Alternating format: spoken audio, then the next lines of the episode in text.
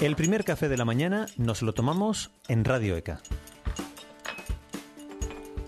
Y ese primer café a esta hora de la mañana nos lo vamos a tomar hablando de un congreso, el Congreso Nacional de la Sociedad Española de Pediatría Extrahospitalaria y de Atención Primaria, porque comienza en Las Palmas de Gran Canaria en el día de hoy.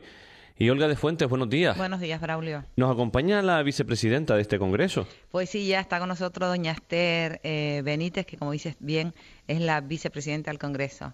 Muy buenos días, doña Esther. Buenos días, buenos días a todos. Buenos días. Bueno, parece ser que Las Palmas de Gran Canaria vuelve a ser la anfitriona de este vigésimo séptimo Congreso Nacional de la Sociedad Española de Pediatría Extrahospitalaria, y de Atención Primaria. ¿Qué temas son los que se van a debatir en estos días? Pues bueno, ante todo muchas gracias por, por eh, hacerse eco de, este gran evento para nosotros y para los pediatras de no solamente de, toda la comunidad autónoma, sino de toda España. Este congreso se hace anualmente y bueno, pues hemos elegido este año eh, ser los anfitriones y ya llevamos tres años preparando y los temas son, eh, hemos querido adaptar los temas a las necesidades del pediatra del día a día y muy actuales es que lo que algo se destaca el programa es que son temas de, de rabiosa actualidad, como eh, por ejemplo pues la medicina deportiva en el niño y el adolescente. Eh, vamos a contar para este tema que nos, nos, nos parece importantísimo porque muchos pacientes nuestros pues, hacen deporte y algunos lo hacen bien y otros lo hacen mal y no quiero decir que jueguen mal o jueguen bien, sino que de, de buena manera, adecuado, con ropa adecuada, con la salud adecuada, con los eh, hábitos adecuados y entonces para eso nos va a hablar el, el doctor Daniel Medina Leal, que es el médico del Fútbol Club Barcelona, que va a participar en esta, en esta mesa redonda, junto con el doctor Antonio Ramos Gordillo.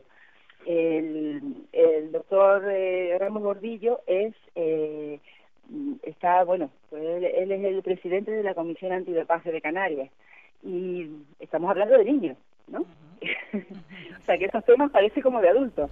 No, no, nosotros, claro, nosotros los tenemos en la consulta del pediatra. Los, niños empiezan muy, muy prontito a entrenar, a federarse y estas cositas ocurren ya en la infancia. eh, otros temas que vamos a tocar y que también están, pues por supuesto las vacunas, nosotros nunca abandonamos las vacunas, nunca, ni las abandonaremos, ¿no? Eh, es, es, es la mejor, el mejor medio de prevenir las enfermedades eh, y hay muchas enfermedades inmunoprevenibles que todavía no se vacunan de, manera adecuada eh, por mm, el motivo pues fundamental es no estar incluidas en el calendario vacunal único entonces pues hay vacunas que son eficaces que son seguras y sin embargo no eh, no van no están incluidas en el calendario vacunal único español. Eh, después tenemos temas como muy interesante como es la coordinación ante el maltrato infantil es una coordinación institucional, nosotros ya digamos, eh, nosotros eh, somos a la vez pues presidenta y vicepresidenta de la Sociedad Canaria de Pediatría Extrahospitalaria y eh, por iniciativa de la coordinación entre primaria y especializada digamos, hicimos un protocolo de maltrato infantil. Y contamos para ese protocolo con eh, jueces, fiscales, forenses y para esta mesa vamos a contar con eh, la doctora María José Meilán, eh, que es eh, forense, médica forense, y el doctor eh, eh, Tomás Martín Rodríguez, que es juez. Entonces, pues mm, lo va a modelar una trabajadora social, eh, va a ser un tema de, de mucha actualidad. Otro tema eh, que tenemos es el sueño, el sueño que, a la gente le interesa muchísimo, pues a los pediatras es un tema de consulta de todos los días. Nosotros todos los días nos vienen a decir que el niño no duerme. O que, o que la niña no duerme bien, o que el niño se despierta la noche. No duermen los papás y no duermen los niños tampoco, por lo que, veo. y es un problema muy, muy importante. O sea, a, a nivel a lo mejor médico y trascendente para la vida del niño, no, no, porque no es nada que le vaya a llegar a secuelas, nada de eso, pero las mujeres de los padres, las arrugas de los padres se les queda, es la, secuela. ¿ves? Y no se van.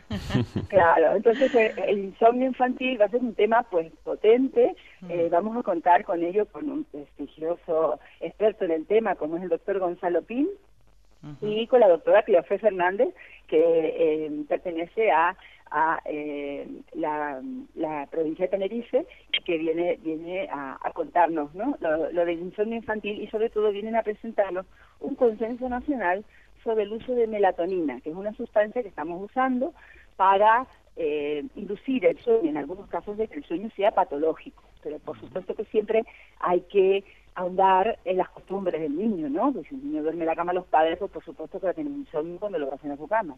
Y esa... Insomnio, se llama mismo. Y doña Esther, ¿esa falta de sueño se podrá relacionar con los recortes sanitarios y las medidas organizativas? No, de los niños no, de los padres sí. de los padres. de, de los padres sí, pero es que los padres ahora no duermen por esto que usted está diciendo y aparte por los niños que no duermen. Efectivamente. Entonces, claro, se agrava la, situación. Lo de la, el uso de la melatonina es tanto para pequeños como también para gente adulta. Sí, ah. nosotros vamos a hablar solo, solo. Es el consenso de la melatonina en niños y adolescentes. Solamente vamos a, hablar de, de, el consenso habla solamente de niños y adolescentes. Eh, sí, sí, se, se, está utilizando en adultos, pero yo y ahí no, no sé. Ahí no me puedo meter. Ya, ya, preguntaré yo porque me interesa de forma particular. Ya le pregunta, le pregunta a un adultólogo, como le llamamos nosotros. Sí, claro que sí. Eh, después, eh, bueno, tenemos temas, eh, vamos a tratar temas como la transexualidad en pediatría. Mm. Suena suena fuerte el tema, sí, ¿no? Sí. Bueno, pues la transexualidad en pediatría eh, es algo que quisimos abordar también desde varias comunidades autónomas ya lo están abordando y nosotros también en esta, eh, porque creemos que a pesar de que no son mayoritarios, los niños y las niñas que no se sienten eh, identificados con el cuerpo que les ha tocado, o sea, no, están identificados y eso se llama disforia, disforia de género, quiere decir que no están en el género que les ha tocado mm, cromosómico, ¿no? Genético, eh, desde pequeñitos Vemos niños de tres años, de cuatro años, de cinco años, que ya ellos no están en, en el cuerpo que corresponde. Entonces, eh, para esos niños se ha hecho, pues sí, un protocolo también multidisciplinar y pues van a hablar mm, gente que es experta en este tema, experta en este tema, y eh, que aunque sea minoritario, les ayudamos a poder vivir mejor a estos niños hasta que eh, pues sean, si, si si todo sigue su curso y eso, acompañarlos hasta eh, la, la, nueva identificación como mujeres en caso de niños y, hombres en caso de mujeres. O sea, muchísimas, muchísimas actividades, incluso eh, eh, todo relacionado con la salud de los pequeños, pero también supongo que abordarán el modelo asistencial. No sabemos si presenta debilidades, si hay que mejorarlo y por dónde pasan esas mejoras.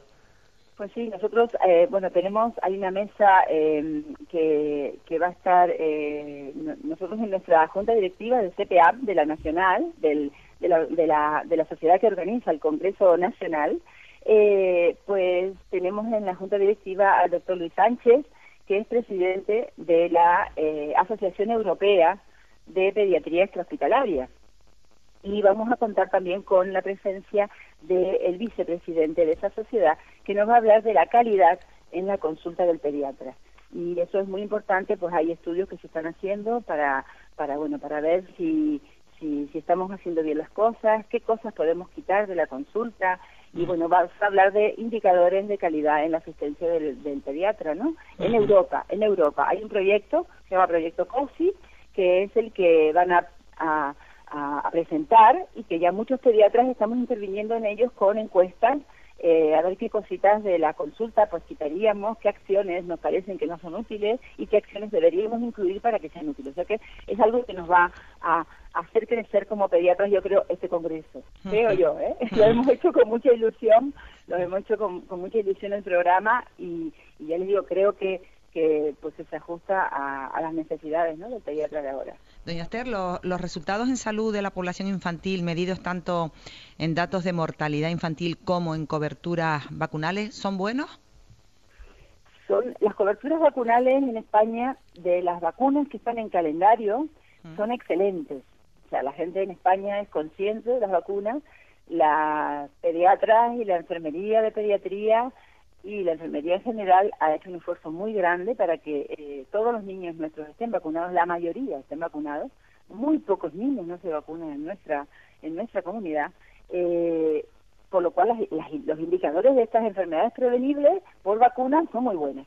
El problema es que hay vacunas que no están financiadas por la red pública y que son eficaces, que son seguras y que también previenen enfermedades. Entonces, claro, esas vacunas ya las paga el que puede y el que no puede no la paga. De todas maneras tenemos un problema en, esta, en este momento y, es un problema muy grande que nosotros aquí desde nuestra sociedad y desde la sociedad eh, de pediatría y desde la AEP y desde el Comité Asesor de Vacunas estamos pues desconcertados, yo no sé si es la palabra desconcertado, porque eh, las autoridades sanitarias eh, nacionales han decidido, em, mm, mm, digamos, monopolizar, entre comillas, la vacuna de la varicela y solo ponerla en usos eh, hospitalario y en casos muy especiales. Eh, la vacuna de la varicela es una vacuna eficaz y segura y nosotros seguiremos recomendándola a nuestros pacientes. Eh, bueno, ya si no están en las farmacias, eh, ya es un problema de las autoridades, ¿no? De que no dispongan de esa vacuna, porque no es un problema de suministro, ni es un problema de que el laboratorio no la haya hecho. Las farmacias, las, las asociaciones de farmacia también se han manifestado en este, en este aspecto y ya, pues, mm, esto se, se va a hablar extensamente en este congreso. Nos ha tocado, bueno, pues nos ha tocado encontrarnos con este problema justo al inicio del Congreso y bueno, lo tenemos que tratar. Hay que tratarlo, igual que no sabemos si el número de pediatras que tenemos en nuestra comunidad es el suficiente o, o hay déficit. No, no. En, nuestra comunidad el número de pediatras es bueno, porque en los, sí, en los últimos tres años, eh, tres años, cuatro, cuatro años, eh, el Hospital Infantil formó a 10 pediatras cada año, con lo cual eh, los primeros pediatras pues salieron ya el año pasado, eh, que ya terminaron sus, sus, cuatro años, pero el grupo de 10, ¿no? Una cosa es un grupo, un grupo de 10 es muchos pediatras. uno, uno, creo que uno se ha ido pues a, a, Tenerife y otro porque era su, su lugar y después otro fue a Península, pero después otros se quedaron aquí. Entonces, cada año, cada año que va pasando, van quedando, estos 10 pediatras que se van formando, eh, van quedando aquí en la isla, la mayoría, y la mayoría quedan en atención primaria, con lo cual pediatras no faltan, no tenemos, no tenemos ese problema, no lo tenemos. Eh, todavía están saliendo las, las, los grupos las promociones de 10 pediatras y ya este año ya han entrado menos, creo que han entrado 5 cinco pediatras, o sea, se ha reducido a la mitad el número de residentes porque claro, si sigue así esto, pues ya mm. ya eh, en los próximos años no van a tener cabida tantos pediatras, eh, pero todavía sí hay plazas en que en que están los pediatras dispuestos a ocuparlas. Por supuesto. ¿Qué importancia tiene mantener la figura del pediatra en los equipos de atención primaria y sobre todo, doña Esther, reforzar su función específica como ese primer punto de contacto con el sistema sanitario? Mire, es apasionante. Yo le puedo hablar desde la desde la pasión de mi profesión y, y bueno, es, es fundamental.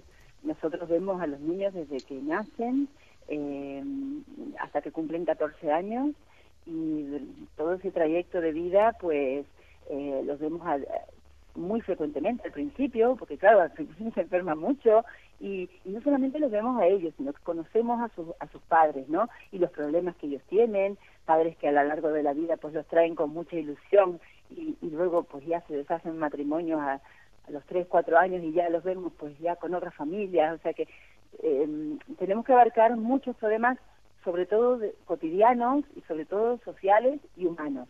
Es una, es una especialidad, yo diría, si la tengo que definir, la definiría como una, una, una, una profesión humana humana 100%, se trata de niños, se trata de la salud del niño, se trata de que el niño te sonría, se trata de que el niño sabe quién le está tratando y, sonríe y, el niño detecta quién, quién, les quiere y quién los cuida. Y al principio lloran un poquito cuando vienen a la consulta porque les pinchamos las vacunas y todas esas cosas, pero después ya a los dos años son amigos nuestros y después nos traen a sus hijos. Porque yo ya tengo nietos en la consulta. Entonces, claro, toda esa historia de vida de una familia es, eh, es un lujo poder compartirla con ellos y que ellos se puedan basar en nuestros consejos para sacar adelante su familia, ¿no? Y muchas más cosas que compartir en este decimoséptimo Congreso Nacional de la Sociedad Española de Pediatría Extrahospitalaria y Atención Primaria. Doña Esther Benítez, vicepresidenta del Congreso, muchísimas gracias por estar con nosotros y compartir este primer café de la mañana en Radio ECA. Fue un placer estar con ustedes y muchísimas gracias. Gracias, buen día.